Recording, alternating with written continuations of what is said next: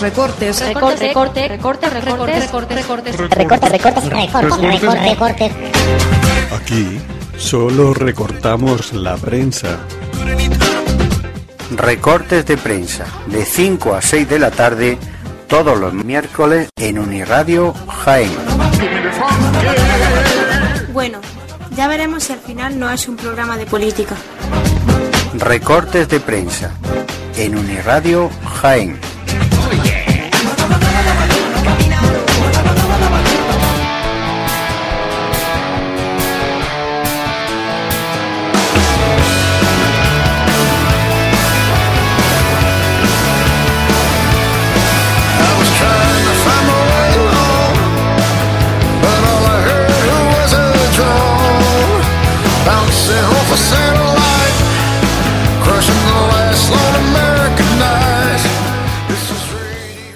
Los adelantos tecnológicos reducirán algo más los tiempos de espera en el recuento electoral. 225 PDAs repartidas en los colegios de los municipios de más de 2.000 habitantes acelerarán el proceso y permitirán una mayor transparencia y seguridad en la recogida de los datos.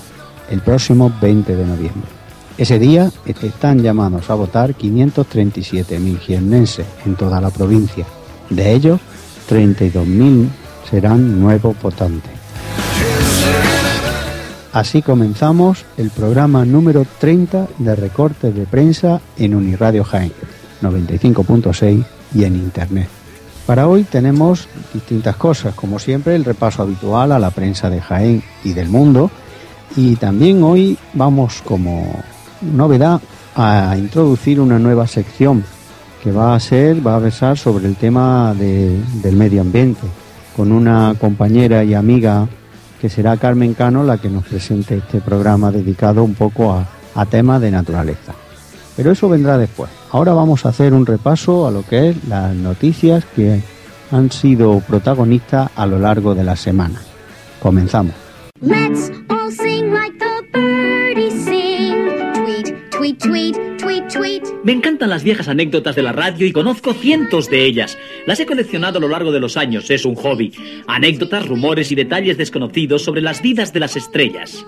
Recuerdo tantas experiencias personales de cuando era pequeño y escuchaba un programa tras otro. Esta niña que canta gustó mucho en mi casa. Era una de tantas. Ahora todo ha desaparecido. Solo quedan los recuerdos.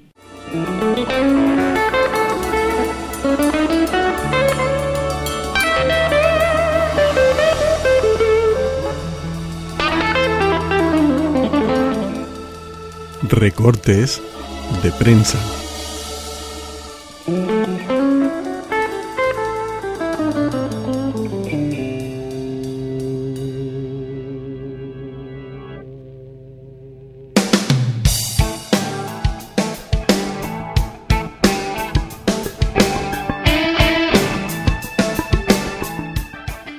Pues quedan ya cuatro días para las elecciones, que serán el próximo domingo, ese, esa fecha un poco histórica del 20N. Eso ha sido, podríamos decir, el hilo conductor a lo largo de toda esta semana.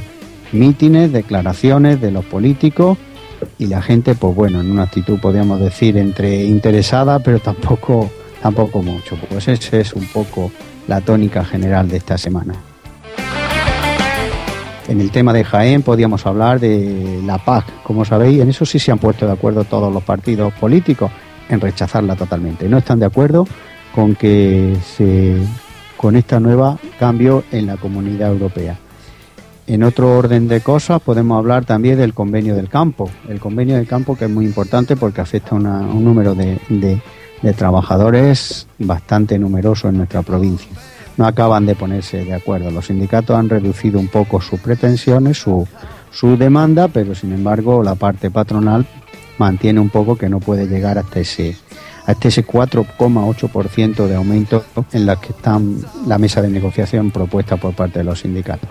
Como digo, es un convenio muy importante porque afecta a una gran cantidad de trabajadores y más ahora cuando estamos preparando ya la recogida de la aceituna, donde una gran cantidad de ellos va, va a conseguir durante un mes o dos un trabajo para ese tiempo. Pues seguimos con el tema del albergue. Concretamente, ayer salió la noticia de que Carita abrirá su propio el albergue, antes incluso que el del ayuntamiento, que está programado para finales de noviembre. También tenemos otra noticia que ha surgido a lo largo del fin de semana pasado y se ha prolongado eh, los primeros días de esta semana. El cese fulminante o rápido de Ángel Sank, el delegado de defensa en Jaén. Según parece, y por las noticias que hemos ido leyendo en los periódicos, fue a consecuencia de aquel homenaje a la bandera que tuvimos hace 15 o 20 días, según parece, pues no siguió el protocolo habitual y eso despertó un poco la, el malestar por parte de la clase política de aquí. Entonces, el resultado es que ha sido destituido. Él se defiende diciendo que, que actuó en consecuencia, que actuó bien, pero el caso es que de un día para otro pues, ha sido cesado. Eso podríamos decir que ha sido una noticia dentro de lo que cabe inesperada en estos días y también los periódicos se han encargado de recogerla exhaustivamente.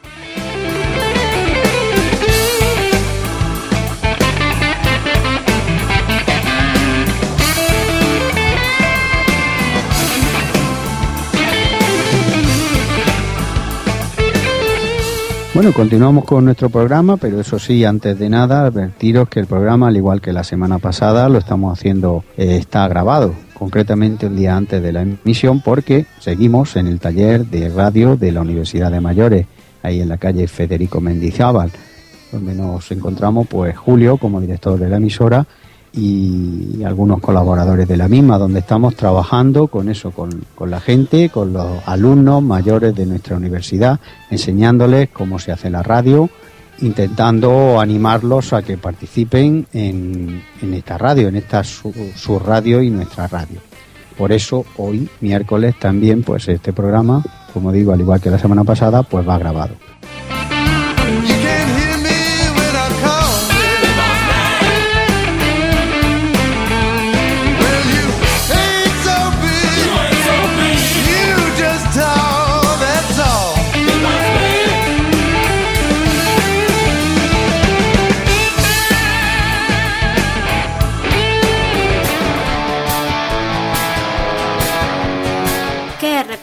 Prensa? Recortes de prensa es un programa donde damos un repaso a los medios de comunicación de Jaén y del mundo. ¿Otro programa de política y tertulia? No, haremos una segunda lectura de los periódicos y noticias de radio y televisión, de las páginas web, de los blogs y las redes sociales, dedicados todas ellas a la información. Pretendemos huir de la rabiosa actualidad y detenernos en las consecuencias de todo hecho noticiable. Bueno, ya veremos si al final no es un programa de política. Recortes de prensa en Uniradio Jaén.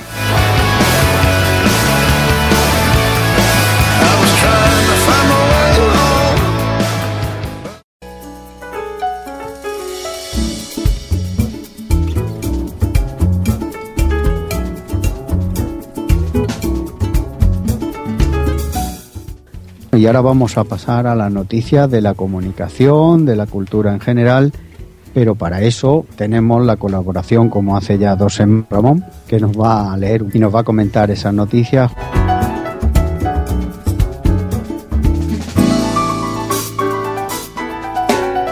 Esta semana, pues una noticia destacada en el mundo de la comunicación, pues a nivel nacional, no es el anuncio de los premios Ondas de, de, la cadena SER, y los cuales han sido galardonados. Sí, pues vamos, vamos a ellos. ¿Tiene la, la relación y los vamos comentando, Ramón? Premio por tratamiento informativo que se lo han dado a la radio deportiva del fin de semana. Eso ha pues sido un premio a la radio deportiva en general. En general a todas las emasoras. Muy llamativo, ¿no? Porque estamos es un espaldarazo a todos, a ellos mismos, ¿no? Podríamos Exactamente, decir, en esa, en, esa lucha. exactamente, que están negociando con, con, la, con la liga, ¿no? Para, para conseguir no pagar, evidentemente, por informar, ¿no? Exactamente. Un poco eso, ¿no? ¿Cómo va esa guerra? ¿Tú cómo lo ves? Bueno, vamos a explicarle un poco a la gente, a los oyentes, qué, de qué se trata esa guerra, porque, bueno, el tema del fútbol es siempre interesante. A ver, ¿de qué se trata esa guerra o, mm. vamos, guerra? Bueno, ese conflicto que hay. A ver. El problema viene radicado por la, lo poderosa que son las televisiones, ¿no? Las retransmisiones deportivas, donde se están jugando muchos miles de millones de, de euros, en este caso. ¿Qué es lo que pasa? Pues que están arañando, claro. están tratando de arañar de todos los sitios. Hasta ahora la entrada en los campos de fútbol de la gente de las emisoras de radio era completamente gratuita porque los campos facilitaban incluso las cabinas de control y la liga necesita más dinero, más ingresos y entonces le pide a las emisoras pues un canon por hacer eso. Por Y- informar. por informar. De los partidos.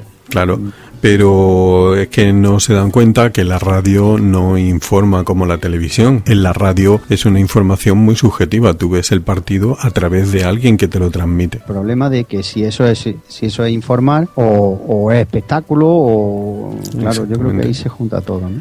Ahí se junta todo, luego se ha revuelto todo desnaturalizar los programas de deporte porque han, han escalonado la- el horario de los partidos, ¿no? Antes se juntaba Sí. todo Sí, es que un- tenemos partido hasta las 12 de la mañana. Claro. Entonces, a partir de las 12 de la mañana, ¿qué es lo que pasa? Que las radios ahora solamente transmiten un partido. Han quitado todo el sentido ese que tenía la... Lo que era el carrusel. Exactamente, el carrusel, de cortar, vamos a otro campo, aquí ha pasado esto, un gol en el otro sitio, que era lo que le daba ánimo y mucha emoción, ¿no? Pero todo eso lo han suplido la, la gente de la radio, pues con muchísima imaginación, ¿no? Entonces ahora se transmiten los partidos igual porque ese tipo de cosas es ponerle puertas al campo porque tienen unos monitores en, en las emisoras donde están viendo los partidos Claro. que pagan religiosamente las emisoras su, su Sí, cuota. o el abono al cable o a, O a lo que o a sea. la parabólica correspondiente, claro. Y ahí Y están lo todo. directamente, Claro. o sea, no necesitan ni estar en el, en el campo. ¿no? Mm, ya, ya. Es una, una lucha por. Bueno, sí, una lucha por, dinero. Un cambio de mentalidad, ¿no? De Exactamente, ver ¿eh? si es noticia o es espectáculo, ¿no? Y si la, la- lo- los equipos de fútbol, supongo que si eso es espectáculo y le reporta dinero a la radio, pues quieren su parte de pastel, ¿no? Exactamente. Y Ese yo quieren, creo que sería. y quieren Ellos se han dado cuenta que ahí hay dinero y lo quieren también, ¿no? Claro, y las radios se escudan en el tema de que, bueno, de que eso es información. Y por la información, hasta ahora mismo no se está pagando, claro. Claro, pero no es no es televisión. En televisión el espectador está viendo el partido. No hace falta ir al campo porque lo está viendo, pero si tú lo ves a través de la radio, es alguien que te lo está contando. Entonces, el caso es que mm, desde primero, desde el principio de la liga, yo de la liga pf, entiendo lo justo, ya, ya lo hemos comentado muchas veces, pero sí es verdad, como desde el, desde el punto de vista de la comunicación sí me interesa, desde el principio de, de, de liga no, no han entrado al campo, ¿no? No, Ha no, habido no, no. Lleva- alguna, algún equipo lo ha dejado algún domingo entrar o algo, ¿no? Cuéntanos. Sí, parece, parece, bueno, el, eh, tampoco soy ningún experto en el, en el tema, ¿no? Pero parece ser Sí. que, que el Sevilla fue uno de los que dejó entrar, pero hasta hace un par de semanas que ya dijo que no. Me imagino que por las presiones de, de la liga, de la liga profesional, ¿no? Y sobre todo de las televisiones, ¿no? O sea que detrás, de detrás el, el, el que está un poco, podríamos decir, forzando un poco la tema, que no se nos vaya la idea es las televisiones, ¿no? Sí, sí, sí, sobre todo las televisiones, más que la más que la asociación de profesional de fútbol, es eh, el mundo de, de la televisión. Se están jugando muchos dineros, ahí han puesto muchos millones y, y, claro, la publicidad no solamente no basta solo para Claro. el, el gasto que se ha hecho y necesitan lógicamente pues todo el tipo de, de ingresos y, y luego todo esto también deriva luego ya en, en, en, en luchas entre los medios de comunicación entre unos y otros y todo eso no ahí son unas tramas muy complejas de intereses donde se unen y se separan empresas, e incluso algunas que están en disputa a partir de empresas comunes y todo son unas ramificaciones un poco extrañas en el sentido económico, ¿no? No Ya, ya. extrañas en el Una sentido político. pero bueno, que, Exactamente. que cuando oímos esos carruseles o tableros deportivos, pues resulta que lo están haciendo desde el estudio, que eso ya lo sabíamos de hace mucho tiempo. ¿no? O sea que- pero bueno, Sí, eh, pero sí pierde, yo creo que sí pierde frescura, no, no, como vuelvo a comentar, no soy ningún experto, pero claro, también el tema de entrevistar al jugador que entra y sale del campo y todo eso se pierde, ¿no? Entonces perderá un poco frescura eso, ¿no? Aunque ellos lo Sí, supen con hombre, mucha y- alegría y, con mucho claro y Mm, no y, mismos, ¿no? y me imagino que no será lo mismo transmitir un partido desde un estudio de radio a transmitirlo allí en el campo, ¿no? Exacto. Pero además bueno. me parece que ha sido la primera emisora Radio Nacional de España la que ha denunciado ya directamente a la Liga, ¿no? Sí, sí, ya han ido a los tribunales porque no se les deja el- el- la entrada al campo para informar. la información, supongo, ¿no? Exactamente, y entonces pues eh, han denunciado. Ahí es un... Curioso que haya sido la primera la, la radio pública, ¿no? Sí, porque además... Anda- andaba el- mareando la perdiz todos, pero vamos, es que estamos hablando de que la liga empezó en agosto, ¿no? Bueno, es que por otra, por otra parte yo entiendo también, o quiero entender, que la radio pública no tiene ningún compromiso publicitario. Es decir, se puede Claro. lanzar a esa aventura claro. judicial, ¿no? Porque, bueno, por las demás, pues tienen detrás, quieras que no, mm, Sí. gente, Intereses. Intereses de anunciantes y cosas. de anunciantes y cosas de esas que algunos, pues claro, son empresas privadas con las cuales tienen, tienen que andarse con mucho ojo con el, en el tema de los anunciantes. La radio pública no, no tiene ningún compromiso con ningún anunciante y entonces, pues yo creo que, o quiero entender que ha sido por eso, porque ha sido la primera que ha ido a los juzgados, ¿no? Los demás, pues están todos, pues a ver qué, a ver qué pasa. Muy A ver qué pasa. Entonces, eso es lo que ha pasado y eso viene de ahí viene la noticia que hemos dado, ¿no? Se han dado, se ha- han auto regalado o auto concedido, mejor, el premio Onda a todos los periodistas deportivos, ¿no? O a todos los a programas todos los deportivos. programas deportivos, sí. Ah, Muy bien. Y ¿Qué otro luego también, pues hombre, a mí me gustaría mencionar sobre todo el premio a la trayectoria que se le han dado a eh, Sequo, a Jordi Basté de la RAC 1, es un- Sí. de una cadena de radio catalana y Sí. a pues bueno, pues a nuestro apreciado Juan Ramón Lucas de Ah, Radio sí. Nacional de España, que estuvo con vosotros en los en encuentros Torre. en Torres, ¿no? verano, sí. Sí, sí. Muy bien. Pues Sí, esos son premios a toda la trayectoria. Luego hay una infinidad de, de premios y todo eso, pero yo creo que con eso, pues la Nos verdad que eso, nos quedamos con Sí. eso. Y, y bueno, con destacar la, la importancia de estos premios, porque Sí. al fin y al cabo, pues los da una, una cadena de la competencia a gente que no es lógicamente de su cadena. Claro, pues muy bien. Son prestigiosos, ¿no? Los premios Onda, dentro de lo que tú has dicho, ¿no? Estábamos hablando de una cadena que, que da premios tanto a ellos como al resto, ¿no? Pero sí tienen un... Se puede decir que son los premios más importantes a nivel de, de, de comunicación, radio, televisión, ¿no? Aquí ahora mismo en España, ¿no? Exactamente. Yo creo que son, pues, lo, sobre todo lo más prestigioso, sobre, aunque sea nada más que por la antigüedad, ¿no? Sí. y porque yo creo que en el mundo de la comunicación a quien le dan un premio Ondas, pues la verdad que está muy, muy valorado. Sí, sí, sí. Aunque luego al que no se lo dan, pues critique por ahí, por diversos sitios. No los valore tanto. bueno, Exactamente. eso, eso es, depende de los años y depende de los...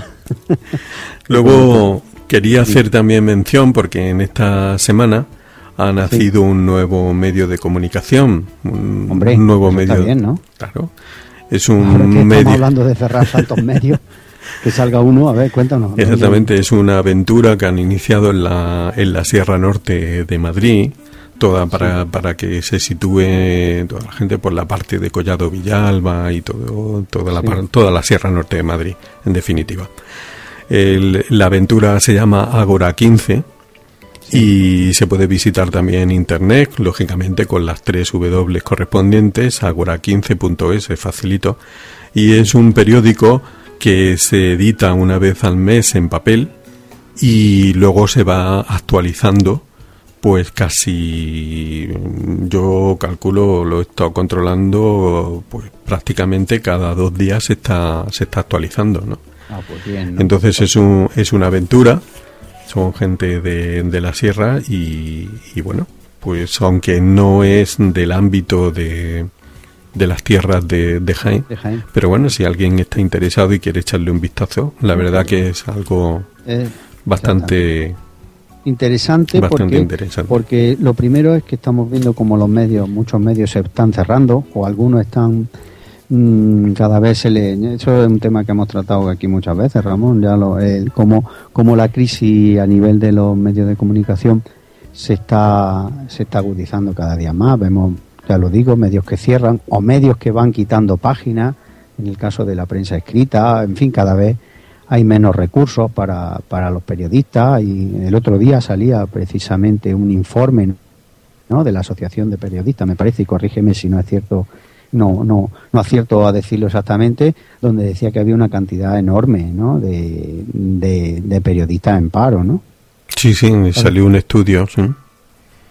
En la Asociación de Periodistas creo que era. Y decía eso, venía a decir que, que el año concretamente el, no sé si un tercio del número de, periodistas en paro se había producido prácticamente en este año, en este año inmediato, o sea, han ido, han ido cerrando medios. Bueno, pues es interesante y, merece la pena recoger que hay medios, que hay gente que todavía apuesta por, por los medios tradicionales, como puede ser la prensa escrita, evidentemente también basándose en las páginas, en el tema de la red, ¿no? En tema de Internet y aunque sea un sitio tan alejado de nosotros en este caso, pero como nosotros emitimos a través de Internet y como tú, Ramón, estás en esa zona, que para eso te tenemos de corresponsal, pues recoge perfectamente eso. Y me parece interesante que salgan medios, pero además medios locales, ¿no? que yo creo que es el gran déficit que tenemos en, en, todo en, la gama de prensa escrita y de, radio y de televisiones, ¿no? Como,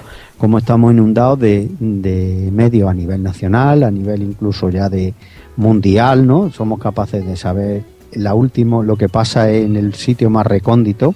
Quiero que, ve, que, que el público, el oyente vea es que estamos hablando de un medio local, ¿no? Y eso es interesante porque hoy en día con, con la cantidad de medios que tenemos a nivel nacional, a nivel mundial incluso, pues que nazca un pequeño medio dedicado a dar noticias de pueblos relativamente pequeños, pues es una, yo creo que es una buena, buena noticia. Y hablando de buenas noticias, Ramón, creo que nos quieres comentar un artículo. Sí, un artículo un artículo del diario El País de Rosa Montero que se publicó, bueno, cuando los oyentes estén escuchando esto, se, se publicó ayer, ayer exactamente. 15 de, de noviembre, en el cual, pues bueno, nos cuenta un poco la, la historia del cierre de una biblioteca en el Zaidín, en Granada. Se argumenta que la Junta de Andalucía establece que pues tiene que haber unos por cada 40.000 habitantes de un barrio determinado, pues tiene que haber dos bibliotecas, ¿no? Cuenta esa la historia de este barrio del Zaidín, que tiene 45.411 habitantes y que le corresponderían dos bibliotecas. Parece ser que, que, una sigue abierta y otra, la de toda la vida, pues es la que se ha decidido cerrar. Claro, ella se alegra mucho y por eso es el título del artículo Buenas Noticias, porque dentro de este mundo tan convulso y de tantas malas noticias, pues a ella le alegra que la gente esté reivindicando una biblioteca, ¿no? lógicamente es escritora y arrima las cuas su sardina. hombre, claro, y también. Lógicamente, además. esa Hombre, por supuesto. es curioso, o sea, que está, está reglamentado que, que cada un, cierto número de habitantes, pero eso no, eh, la Junta la biblioteca, no. Dice que que el reglamento bibliotecario de Andalucía debe hacer un centro por cada 20.000 habitantes y el Zaidín tiene 45.411, con lo cual le corresponden dos bibliotecas. No, lo que te preguntaba antes, Ramón, que esa, que esa normativa del número de habitantes que corresponden a tantas bibliotecas no afecta a los bares, ¿no? Ah, no, no, eso no. a, los bares, a los bares eh, es el, la cantidad es infinitamente inferior.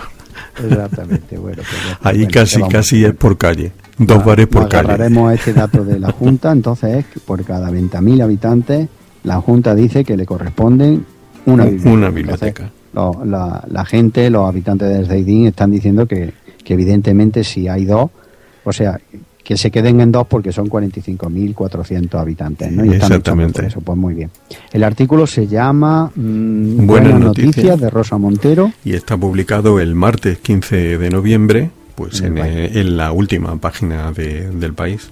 Ah, pues muy bien. Por si quieren leerlo, que seguro que es muy interesante.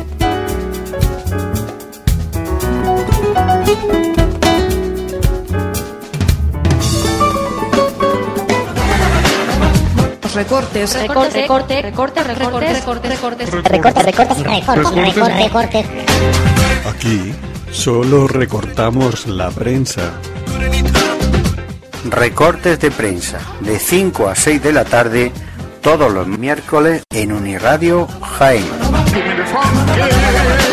Bueno, ya veremos si al final no es un programa de política. Recortes de prensa, en Uniradio Jaén.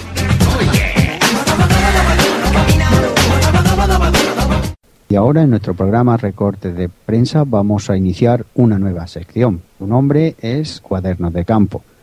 Vamos a escuchar la entrevista que mantuvimos con la que va a ser la, la conductora de la misma, Mari Carmen Cano, una amiga que eh, es bióloga, ya lo explica en su entrevista, y, y en esta sección vamos a recoger pues eso, lo que es al mundo de la naturaleza y de cómo esta naturaleza repercute en nosotros, cómo la vemos reflejada en nuestra ciudad y nuestro entorno. Ella y luego ya la primera entrega de la misma que nos va a hablar de las setas, jornadas micológicas que, que va a haber en la provincia de Jaén, así que está atento por si luego queréis asistir el próximo sábado.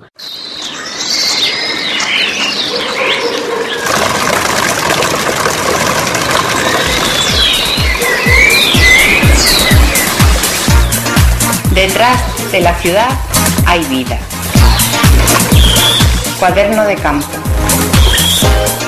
Un espacio de Carmen Cano para Uniradio Jaén que nos enseña a buscar en nuestro entorno la naturaleza que nos rodea.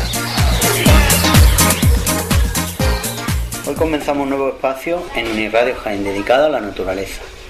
La naturaleza que tenemos más cercana, los animales grandes o pequeños y las plantas y flores que nos rodean en nuestros hogares, pisos o casas de campo. Hemos conseguido trasladar nuestras comodidades de hábitat, del hábitat urbano, televisores, móviles, aire acondicionado, etcétera, a nuestras casas de campo. Vivimos muchas veces en el campo, en, en nuestros chalés, con las mismas comodidades que si tuviéramos en nuestros pisos de la ciudad. Por eso, cuando Mari Carmen Cano me ofreció la idea de dedicar un espacio en la radio para hablar de esa naturaleza que tenemos tan cercana a nuestros hogares, pero que a la vez hemos conseguido aislar y no ver, me pareció una buena idea. Hola Mari Carmen, Hola. eres bióloga y amiga mía, claro. Sí. Y trabaja en... Trabajo en la Consejería de Medio Ambiente, soy ¿Cuál funcionaria. es tu, fun- tu actividad principal en esa? Yo me dedico fundamentalmente al control, seguimiento y control de la calidad del aire, tanto de ruido como de, de gases contaminantes, de eh, contaminación lumínica, en fin. ¿Y de dónde viene tu interés por los temas de la naturaleza? Pues mm, soy hija de agricultores y he vivido siempre desde pequeña sin darme cuenta, he vivido los temas de- del campo, los temas de los animales, de los cultivos en general y sin darme cuenta, pues a los 19, 18 años así, opté por ser bióloga. Bueno, pues empecemos por un buen principio. ¿De qué vamos a hablar? O mejor, ¿qué nos vas a contar en este espacio? Mm, Como tú has dicho en la introducción, yo quiero, la idea es dar a conocer todas las plantas, animales o el poquito de naturaleza que tenemos muy próximo a- cerca de nosotros en las ciudades, que existe esa naturaleza y que la obviamos totalmente y que vivimos de espalda a ellos. Incluso, como tú bien has dicho, cuando nos vamos al campo y nos asentamos para vivir en él, eh, queremos las mismas condiciones que tenemos en la ciudad. O sea, nos vamos al campo mm, queriendo vivir rodeados de naturaleza y a los mm, dos, tres años nos damos cuenta de que hemos ido quitando todo. Hemos trasladado todo. Exacto, hemos quitado lo verde porque es incómodo, hemos quitado lo otro porque da mosquitos y al final mm, convertimos nuestras casas de campo en pequeñas casas urbanas. aislamos del entorno y, y la ponemos a nuestra, como, como antes teníamos. Lo, lo mismo que tenemos en la ciudad, exactamente. Antes de empezar, creo, Mari Carmen, que deberíamos ponerle un nombre a este programa, ¿no? De acuerdo. ¿Cómo? Pues, ¿qué te parece cuaderno de campo? Vale. ¿Por qué? explico. Pues mira, no por verlo como el campo, sino porque en el cuaderno de campo normalmente la gente que sale, que le gusta ver animales, es donde anota las cosas. Así luego la revisa y le sirven para volver a reconocer en el momento que salga. Entonces es como eso, como, como un pequeñas anotaciones, la idea, ¿no? Pequeñas anotaciones de las diferentes cosas que podemos ver cuando pasamos. Pues entonces nada, empezamos con la primera anotación a nuestro cuaderno, ¿no? Efectivamente. Hoy, ¿de qué nos va a hablar? las setas. Las setas. Detrás de la ciudad hay vida. Cuaderno de campo. Un espacio de Carmen Cano para Uniradio Jaén que nos enseña a buscar en nuestro entorno la naturaleza que nos rodea.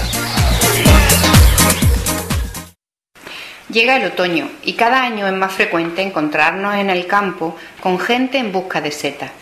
Desde los medios de comunicación y medio ambiente nos ofrecen recomendaciones que debemos seguir. Pero, ¿sabemos por qué hay que actuar así? ¿Qué consecuencias tendrá si lo hacemos de otra forma? Esto se entiende rápidamente cuando sabemos qué son las setas y este es nuestro objetivo de hoy. ¿Qué son las setas? Aclararemos que una seta no es un organismo completo. En realidad se trata de una parte, la parte reproductora de un organismo que denominamos hongo. Los hongos están formados por un conjunto de largas cadenas de células que se denominan micelios. Esta parte no soporta la deshidratación, la sequía, y siempre está protegido en el interior del suelo o de la materia orgánica. Y la parte que sale al exterior es la parte reproductora que conocemos como seta. Las setas son muy diversas en cuanto a formas y colores, y aunque a primera vista nos parezca que se trata de un vegetal, los hongos no pertenecen ni al reino vegetal ni al reino animal aunque tienen caracteres de ambos reinos, ya que contienen celulosa, como los vegetales, aunque no poseen clorofila y cuentan con quitina en la pared de sus células, y esta es una sustancia propia de la estructura de ciertos animales como los insectos.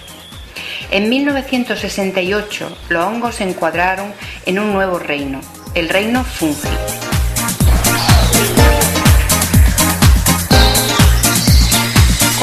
Componentes de un ecosistema, los hongos también cumplen su función imprescindible en la naturaleza y es la de descomponer la materia orgánica, permitiendo así que ésta pueda incorporarse al suelo y ser absorbida por los vegetales.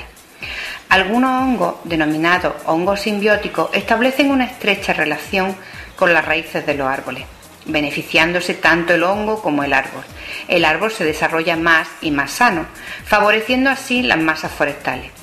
Un ejemplo de esto se da entre el níscalo y los pinares o en determinadas trufas con las encinas.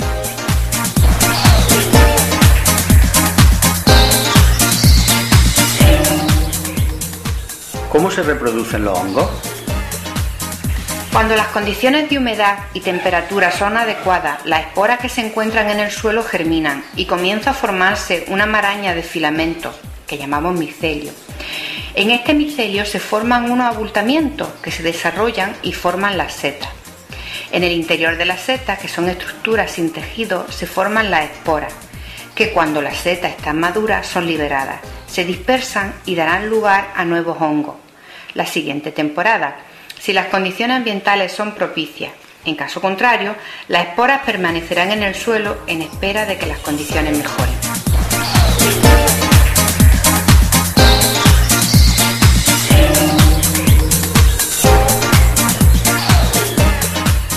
Bueno, pues ya sabemos qué son, cómo se reproducen y cuál es su función en la naturaleza. Por tanto, Carmen, ahora entenderemos por qué tenemos que mantener ciertas precauciones a la hora de la recogida. Para la recogida de setas se deben utilizar una cesta de materia vegetal y no muy profunda. Nunca utilizaremos bolsas de plástico, ya que no transpiran y las setas se estropearían muy pronto. Recolecta siempre las setas completas, utilizando un cuchillo o una navaja. No las arrancamos, ya que arrastraríamos todo el micelio y destrozaríamos el hongo completo. No se deben recolectar todas las setas que se encuentran en un rodal, debemos dejar algunos ejemplares para que esparzan su esporas. Las setas jóvenes pueden que no tengan su forma ni su color definitivo y es posible confundirlas con ejemplares de otra especie. Esto puede resultar muy peligroso si la seta que recolectamos no es comestible o es venenosa. Además, es mejor permitir que maduren y puedan dispersar sus esporas. Siempre asegurémonos de recolectar las, setas que ya han liberado las esporas. Estas recomendaciones van destinadas a la conservación de los hongos.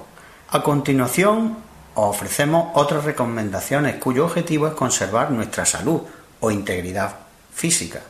De las más de 2.700 tipos de setas que tenemos en Andalucía, solo 30 o 40 son venenosas, pero es mejor no correr riesgos por ello.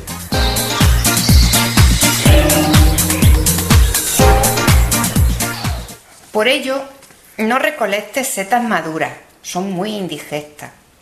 Tras una gran lluvia no es recomendable recolectar setas ya que pueden haber perdido el color y hacer más difícil su identificación. Nunca recojas setas en zonas contaminadas, como parques urbanos, bordes de carreteras, vertederos, ya que los metales procedentes de los gases del tráfico o de los residuos son absorbidos por el hongo y se acumulan en las setas. La última recomendación es que no existen normas generales para diferenciar setas venenosas de las comestibles, solo el conocimiento. Por tanto, no nos fiemos de los mitos ni creencias y no creamos que si una seta está mordida por un animal, esto significa que es comestible. Cada animal tiene una resistencia diferente a las toxinas en la naturaleza. No sirve que tenga buen olor o color. Recuerda que la más venenosa es la manita y es de un bello color rojo. Tampoco valen trucos caseros como sumergirla en vinagre, sal o hervirlas en agua con una moneda y si ésta no se ennegrece significa que la seta es comestible. La única regla válida es recolectar solo aquellas que estemos seguros de conocer y salir en grupo acompañados de otros seteros conocedores de las setas que nos ayuden a discriminar bien. Durante estos meses de otoño, incluso primeros de invierno, si la climatología lo permite, son muchas las personas que salen al campo a recolectar o fotografiar setas.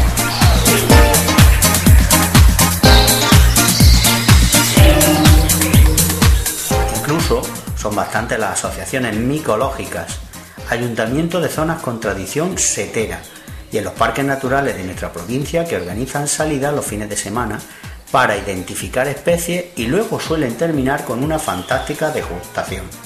Animaros, podéis poneros en contacto con la Asociación Gianense Lactario, que está en nuestra, su sede está en la Universidad de Jaén, los ayuntamientos de la Sierra de Segura y la Consejería de Medio Ambiente, que ya están preparando actividades para este otoño-invierno 2011.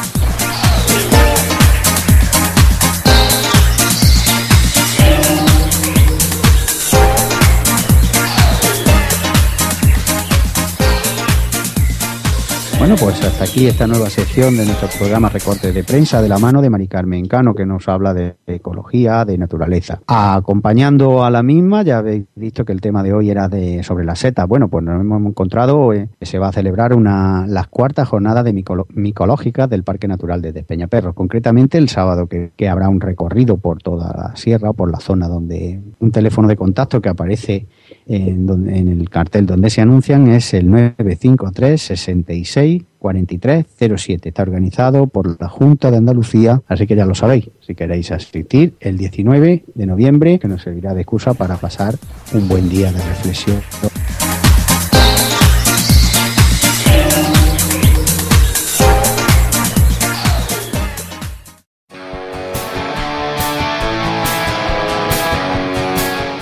¿Qué es recorte de prensa?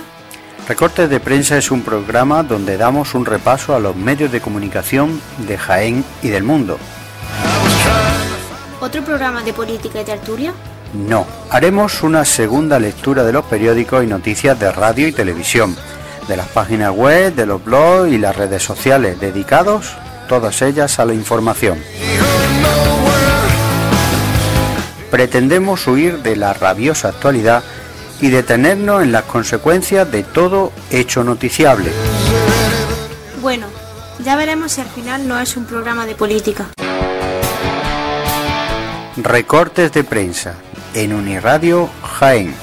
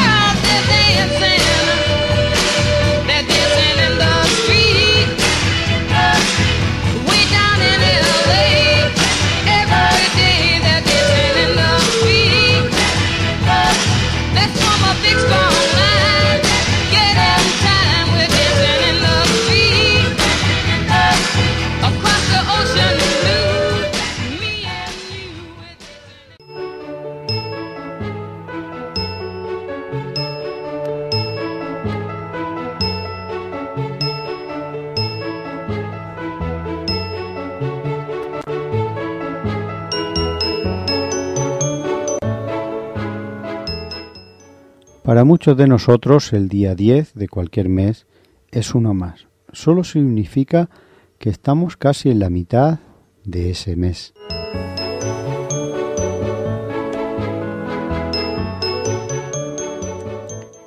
Pero Raúl Beltrán del Viva Jaén se encarga en un artículo del día 10 de noviembre, o sea, el 10, de recordarnos que para mucha gente en paro es día de cobro.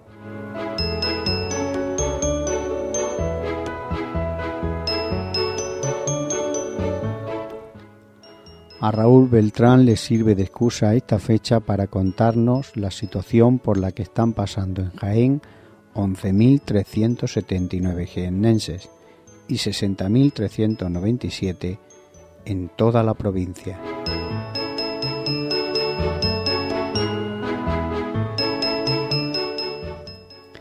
De todos estos, 14.208 cobran prestaciones contributivas, 24.768 personas son subsidio, cobran subsidio mejor, 3.448 rentas activas de inserción y 20.701 subsidios de eventuales agrarios. En total, más de 41 millones de euros desembolsa el Estado para pagar todas estas prestaciones a los parados de nuestra provincia.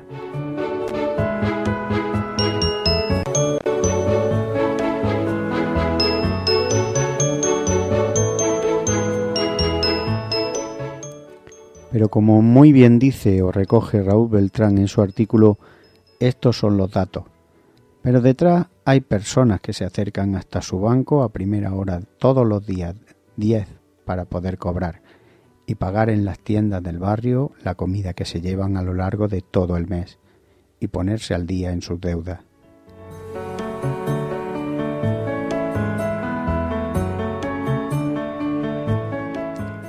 Un buen reportaje de Raúl Beltrán en el Viva Jaén que consigue poner rostro a los fríos números del paro en nuestra provincia.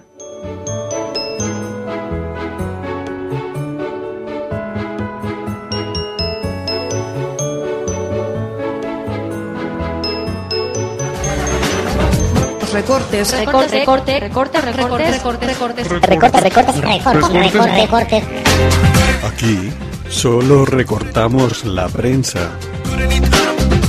Recortes de prensa, de 5 a 6 de la tarde, todos los miércoles en Uniradio Jaén. Bueno, ya veremos si al final no es un programa de política. Recortes de prensa, en Uniradio Jaén.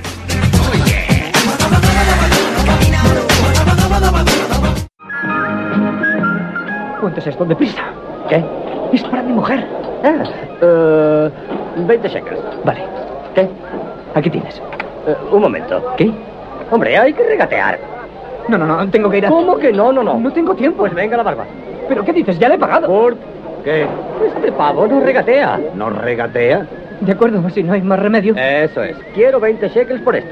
¿Te acabo de dar 20? ¿Me estás diciendo que esta barba no vale 20 shekels? No. Vamos, mírala bien, mira qué calidad. Esto no es de cabra. Bueno, venga, te doy 19. No, no, no, no, vamos, hazlo bien. ¿Cómo? Regatea bien, esto no vale 19. Pero se ha dicho que vale 20. Ay, Dios, qué coñazo.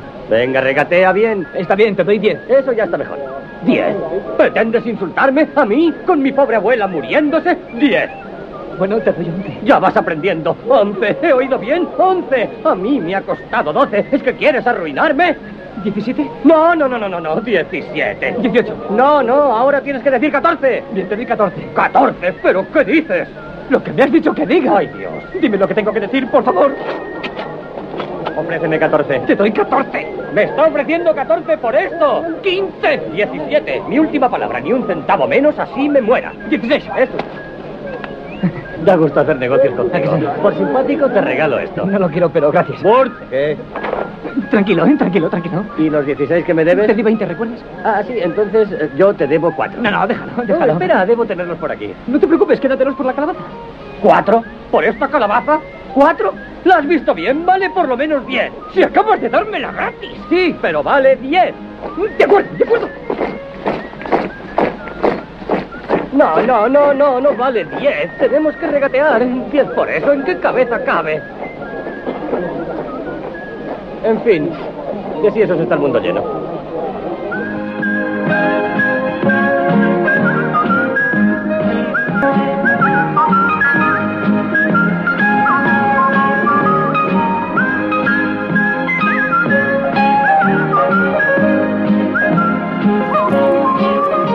Recortes de prensa. Considero que Berlín es el testículo de Occidente. Cuando quiero que Occidente grite, aprieto a Berlín. Nikita Khrushchev.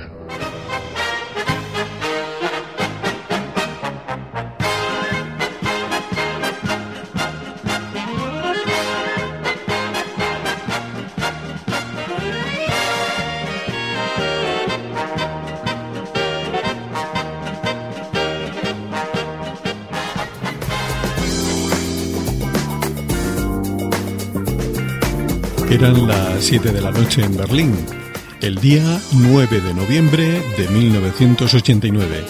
Estaba a punto de desaparecer para siempre el muro de Berlín.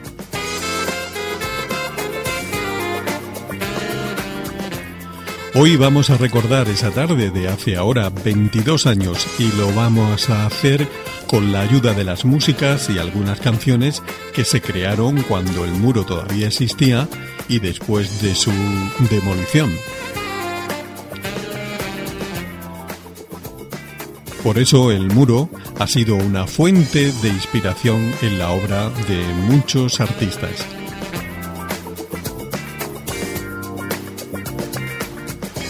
La construcción del muro de Berlín y especialmente su caída ha formado parte de los momentos más importantes de la historia del siglo XX. Este muro dividió Berlín en dos partes durante 28 años, separando a familias, amigos y a un país. Tras la Segunda Guerra Mundial y la división de Alemania, Berlín quedó dividida en cuatro sectores de ocupación, el soviético, estadounidense, francés e inglés. Las malas relaciones entre los soviéticos y los aliados fueron creciendo hasta llegar al punto en que surgieron dos monedas, dos ideales políticos y finalmente dos Alemanias, la República Federal y la Democrática.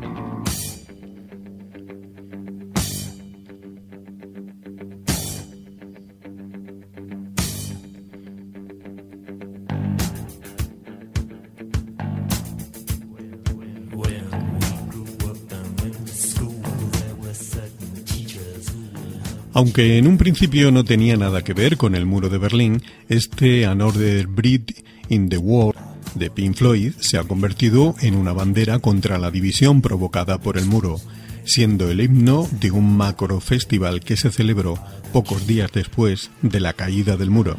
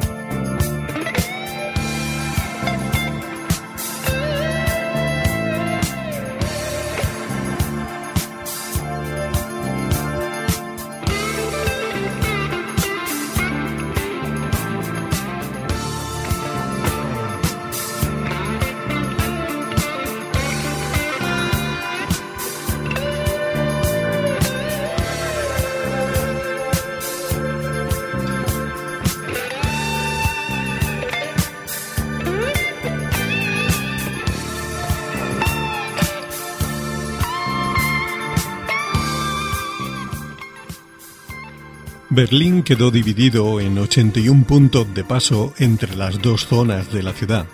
La maltrecha economía soviética y la floreciente Berlín occidental hicieron que hasta el año 1961 casi 3 millones de personas dejaran atrás la Alemania oriental para adentrarse en el capitalismo. La República Democrática Alemana comunista sufría una considerable pérdida de población, de manera especial en los científicos, y una noche de agosto de 1961 decidió levantar un muro provisional y solo dejó 12 puntos de control fronterizo. 155 kilómetros impedían cruzar de una parte a otra y aquella alambrada provisional se convirtió en una pared de hormigón de 4 metros de altura.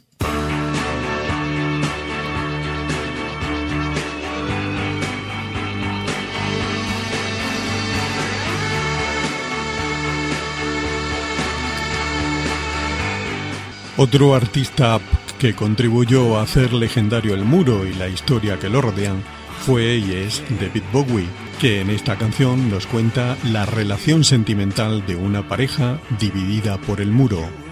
La canción se titula Héroes.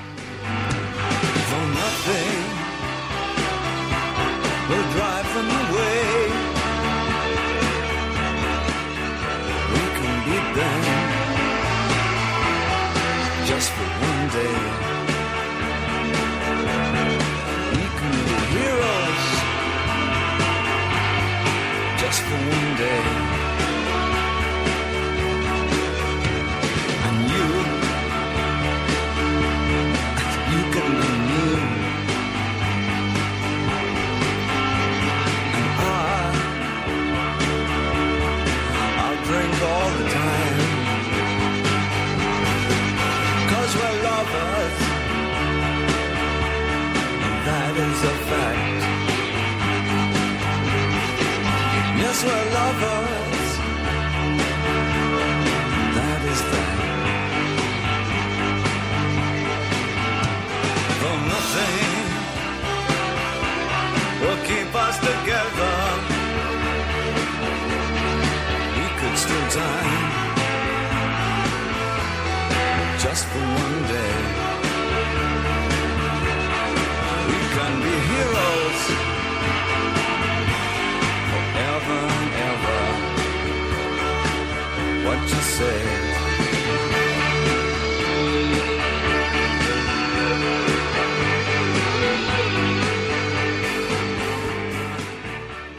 Y así transcurrió la vida de esta ciudad dividida durante 28 años hasta aquel 9 de noviembre de 1989.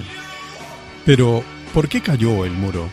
Razones hay muchas y las más importantes es que Austria y Hungría daban asilo a multitud de alemanes del este que lo pedían en sus embajadas y multitud de manifestaciones en la famosísima Alexanderplatz. Todo eso ocasionó que presionaran al gobierno de la República Democrática Alemana y este a permitir el paso controlado de una parte a otra. Pero eso no significaba manga ancha.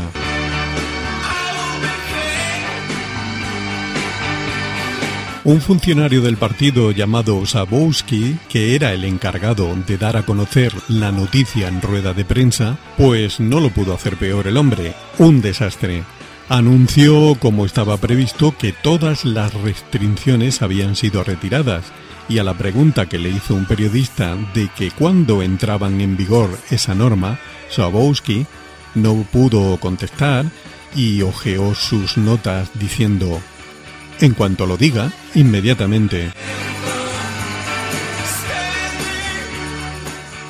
Así pues, decenas de miles de personas fueron inmediatamente al muro donde los guardias fronterizos, asombrados y en la más profunda confusión, dejaron pasar a la multitud que no paraba de cruzar, ya sin control de ninguna clase.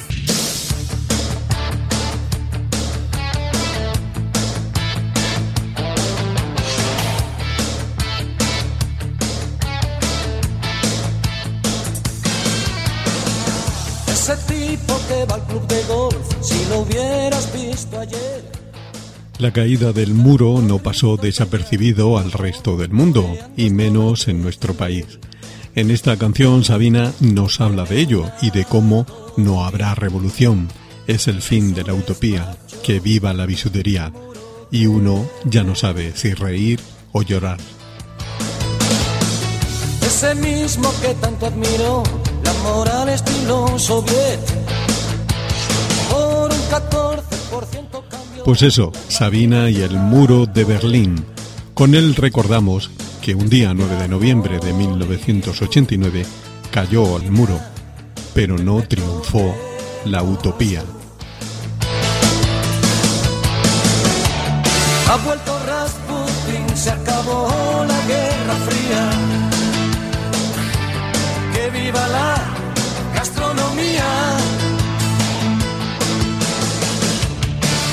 No sabe si reír o si llorar.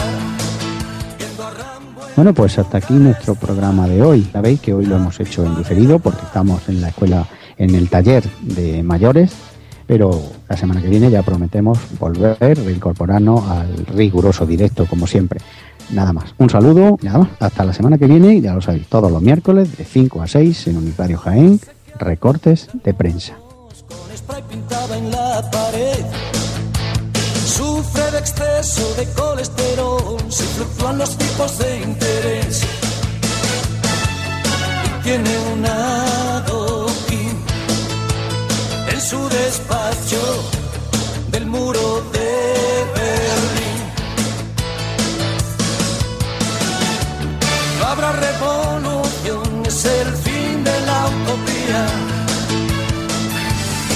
viva la bisutería. Y uno no sabe si reír o si llorar, viendo a Trotsky en Wall fumar la pipa de la paz.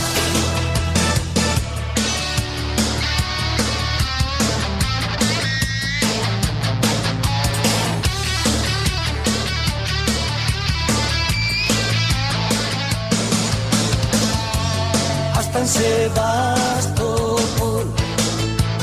Los camaradas bailan el rock and roll. Ha vuelto Rasputin, se acabó la guerra fría. Que viva la peluquería. Y uno no sabe si reír o menos